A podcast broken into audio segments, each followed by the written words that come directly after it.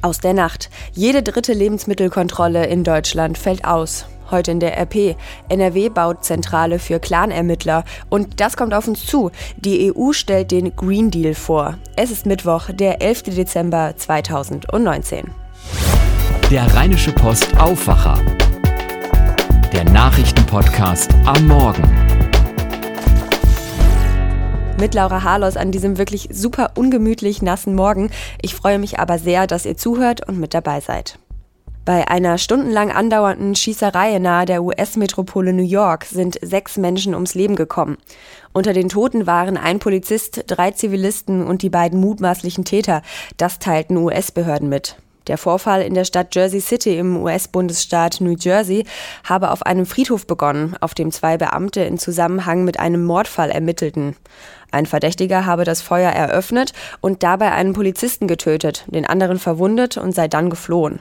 Die beiden Verdächtigen suchten den Behörden zufolge in einem nahen Gemischtwarenladen Zuflucht. Als die Polizei mit Verstärkung vor dem Laden eintraf, seien sie schon mit schwerem Gewehrfeuer empfangen worden. Im Laufe der Schießerei seien ersten Ergebnissen zufolge schließlich drei Zivilisten in dem Laden und die beiden Angreifer getötet worden. Etwa jede dritte vorgeschriebene Lebensmittelkontrolle in Deutschland fällt nach Erkenntnissen der Verbraucherorganisation Foodwatch aus. Der Grund? Den Aufsichtsbehörden fehlt es an Personal. Nach Angaben der Behörden sollen allein im Jahr 2018 etwa eine Viertelmillion der vorgesehenen Besuche bei Restaurants, Imbissen und Lebensmittelherstellern nicht stattgefunden haben. Das berichten die Welt und der Bayerische Rundfunk. Foodwatch hatte die rund 400 Behörden, die auf kommunaler Ebene für Hygienekontrollen zuständig sind, zu ihrer personellen Ausstattung und zur Zahl ihrer Kontrollbesuche befragt. Besonders stark unterbesetzt sollen die Behörden in Berlin und Bremen sein. Dort sollen mehr als die Hälfte der vorgesehenen Betriebsbesuche ausgefallen sein. Ein psychisch kranker Mann hat am Dienstag in Krefeld mehrere Menschen mit einem Messer bedroht und ein Auto gestohlen. Der 23-Jährige war zunächst mit dem Messer aus der geschlossenen Abteilung eines Krankenhauses geflohen. Auf einem Parkplatz bedrohte er dann einen 43-jährigen Mann mit dem Messer. Dieser musste dem jungen Mann seinen Wagen überlassen. Auf dem Rücksitz saßen da noch die beiden Kinder des 43-Jährigen, die er gerade hatte anschnallen wollen. Die Kinder waren nach Angaben eines Polizeisprechers vier und sieben Jahre alt. Der 23-Jährige flüchtete mit dem Wagen mit hoher Geschwindigkeit, wurde jedoch kurze Zeit später von der Polizei festgenommen. Inzwischen ist er wieder im Krankenhaus. Die Staatsanwaltschaft hat die Ermittlungen aufgenommen. Das Spiel hat sehr, sehr viel Kraft gekostet, denke ich. Das hat man gesehen. Ähm, wir haben es wieder über die Bühne gebracht. Ähm, da mussten wir hoffen. Und ähm, ja, schlussendlich zählt das Positive und wir sind weiter. Das war Borussia Dortmund-Spieler Marco Reus. Und der war gestern am späten Abend ziemlich erleichtert. Denn dank einem Zittersieg und fremder Hilfe hat Borussia Dortmund doch noch den Einzug in das Achtelfinale der Fußball-Champions League geschafft. Der BVB siegte am Ende glücklich mit 2 zu 1 im letzten Gruppenspiel gegen Slavia Prag. Dabei profitierte der BVB vom 2 zu 1 des bereits vorher für die K.O.-Runde qualifizierten FC Barcelona im Parallelspiel bei den Italienern. RB Leipzig zieht als Gruppenerster ins Achtelfinale der Champions League ein. Dafür reichte dem Fußball-Bundesligisten ein 2 zu 2 bei Olympique Lyon. Schauen wir auf eins der Top-Themen bei uns in der heutigen Ausgabe. Es ist eine bundesweit einzigartige Einheit von Ermittlern. In der SIKO Ruhr sitzen ab Sommer 2020 Vertreter sämtlicher relevanter Sicherheitsbehörden unter einem Dach, und zwar unter einem Dach in Essen. Warum tun sie das? Nämlich, um effizienter gegen kriminelle Familienclans vorgehen zu können. NRW-Chefreporter Christian Schwertfeger weiß, welche Aufgaben die SIKO Ruhr hat und wieso sie eigentlich in Essen sitzt.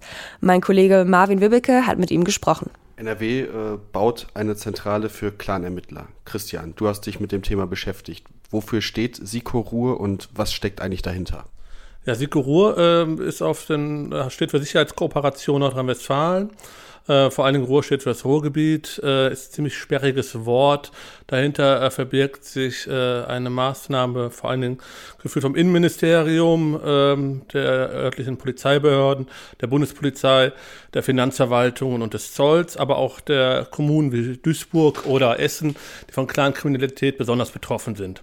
Also die bauen jetzt ein Team auf, das unter einem Dach zusammensitzt. Also man kann sagen, von jede, von, aus jeder Behörde kommt ein Experte zusammen, die sitzen an einem Tisch und können sich direkt austauschen. Und diese Behörde wird künftig in Essen sitzen. Warum hat man sich für Essen als Standort entschieden? Essen ist äh, der Clan-Hotspot schlechthin äh, in Nordrhein-Westfalen, wenn nicht sogar in Deutschland, äh, mit Abstrichen natürlich Berlin muss man noch nennen, aber äh, in Essen, äh, da äh, sind die meisten Clans anwesend, dort passiert am meisten. Und darum ist es auch sinnvoll, die Einrichtung nach Essen zu geben. Welche Aufgaben hat die SIKO-Ruhe noch? Also neben der Kriminalitätsbekämpfung äh, auch Prävention. Also man möchte versuchen künftig, was bislang noch nicht gelungen ist, äh, junge Leute aus dem Milieu zu bekommen. Das ist unheimlich schwierig, äh, ist anders als bei Links- und äh, Linksextremisten oder Rechtsextremisten. Da gibt es entsprechende Präventionsprogramme, ähm, die Leute da rauszubekommen. Dort handelt es sich vor allen Dingen um äh, Familienverbände und äh, jemanden aus einer engen Familie rauszubekommen, ist schon ziemlich schwer. Wer sagt schon gerne gegen seine eigene Familie aus? Außerdem gibt es natürlich auch finanzielle äh, Anreize. Äh, die Jungs, die haben meistens schon ziemlich viel Geld und was könnte man denen bieten? So, äh, dann, dann der Ermittler sagte mir halt, wir haben mal mit einem gesprochen, dem haben wir Angebot, eine Ausbildung als Busfahrer. Dann hat er sofort gefragt, was er dafür kriegt. Da haben wir gesagt, 350 Euro im Monat. Sagte er, ich hoffe doch mal am Tag. Also daran sieht man, also mit Geld kann man die nicht locken und daran, wie schwer es ist, die da rauszubekommen. Und äh, der Innenminister sagte heute auch, er weiß auch gar nicht, ob es überhaupt gelingen wird. Das war ein Bericht von Christian Schwertfeger und Marvin Wübbeke. Vielen Dank. Mehr zum Thema lest ihr heute auf der NRW-Seite der Rheinischen Post und auch bei RP Online. Schauen wir nun auf das Thema des Tages. Es ist ein zentrales Vorhaben der neuen EU-Kommissionspräsidentin Ursula von der Leyen. Bis 2050 möchte sie Europa zu einem klimaneutralen Kontinent machen. Das heißt, die Wirtschaft soll so umgebaut werden, dass unterm Strich kein CO2 mehr in die Atmosphäre abgegeben wird. Diesen sogenannten Green Deal stellt die EU-Kommission heute vor und bespricht ihn mit dem Europaparlament. Sarah Geiser-D berichtet für die Deutsche Presseagentur aus Brüssel.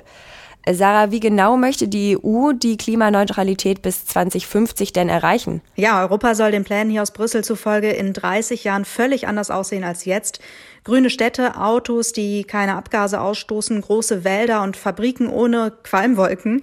Mit äh, Hilfe von neuen Gesetzen und Programmen soll unser Alltag Stück für Stück umgekrempelt werden. Das beinhaltet zum Beispiel eine Strategie für klimafreundlichen Verkehr, neue Standards für saubere Luft und sauberes Wasser, eine Agrarreform und Waren, die klimaschädlich produziert wurden, die sollen nicht mehr so einfach in die EU importiert werden können. Das sind nur einige Beispiele aus dem Green Deal. Die EU will damit zum Vorreiter werden und dann auch ihre technischen Lösungen weltweit verkaufen. Ziele der EU sind ja das eine, erreichen und umsetzen müssen alles die Mitgliedstaaten.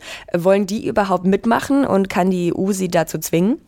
Also die Mehrheit der EU-Abgeordneten hat ja vor kurzem erst den Klimanotstand ausgerufen. Die dürften von der Lions Green Deal also wohl unterstützen. Was aber die EU-Länder angeht, da wird's diese Woche noch spannend. Morgen kommen hier in Brüssel die Staats- und Regierungschefs zum EU-Gipfel zusammen und da steht auch die Klimapolitik auf der Tagesordnung. Polen, Ungarn und Tschechien wollen das Ziel der Klimaneutralität bis 2050 nur dann akzeptieren, wenn sie konkrete Zusagen für Milliardenhilfen bekommen.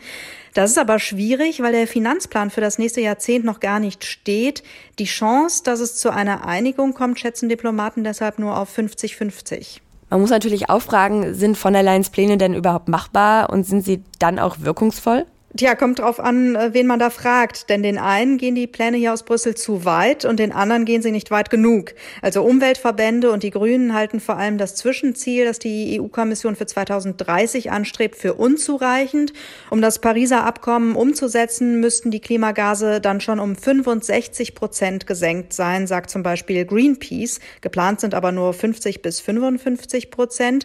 Das wiederum geht besonders der Industrie schon viel zu weit. Das sei gar nicht möglich möglich, heißt es vom Bundesverband der Industrie. Das sieht die EU-Kommission anders und sie will Bürgern, Unternehmen und auch Staaten bei der Umstellung finanziell helfen. Vielen Dank an Sarah Geiser-D. Schauen wir zum Schluss noch schnell aufs Wetter. Ihr habt bestimmt schon rausgeschaut oder seid auf dem Weg zur Arbeit und ich muss es euch gar nicht sagen. Der Tag startet mit viel Regen, dazu auch noch windig, also richtig usselig, wie man hier in NRW so schön sagt. Das hört bis zum Nachmittag auch nicht mehr auf, erst so ab 15 Uhr, dafür dann aber weiterhin bedeckt und wolkig. Dazu werden es in Remscheid heute nur 3 Grad, Solingen und Langenfeld kommen auf 4, Neuss und Düsseldorf bis auf 6 Grad und Kleve schafft sogar 7 Grad. Morgen erst bewölkt, später sogar etwas sonnig, aber dafür auch sehr windig bei 4 bis maximal 6 Grad. Ein Regenschirm braucht ihr morgen aber wahrscheinlich nicht. Das war der Aufwacher vom Mittwoch. Mein Name ist Laura Harlos, kommt gut durch den Tag und wir hören uns morgen wieder. Mehr bei uns im Netz www.rp-online.de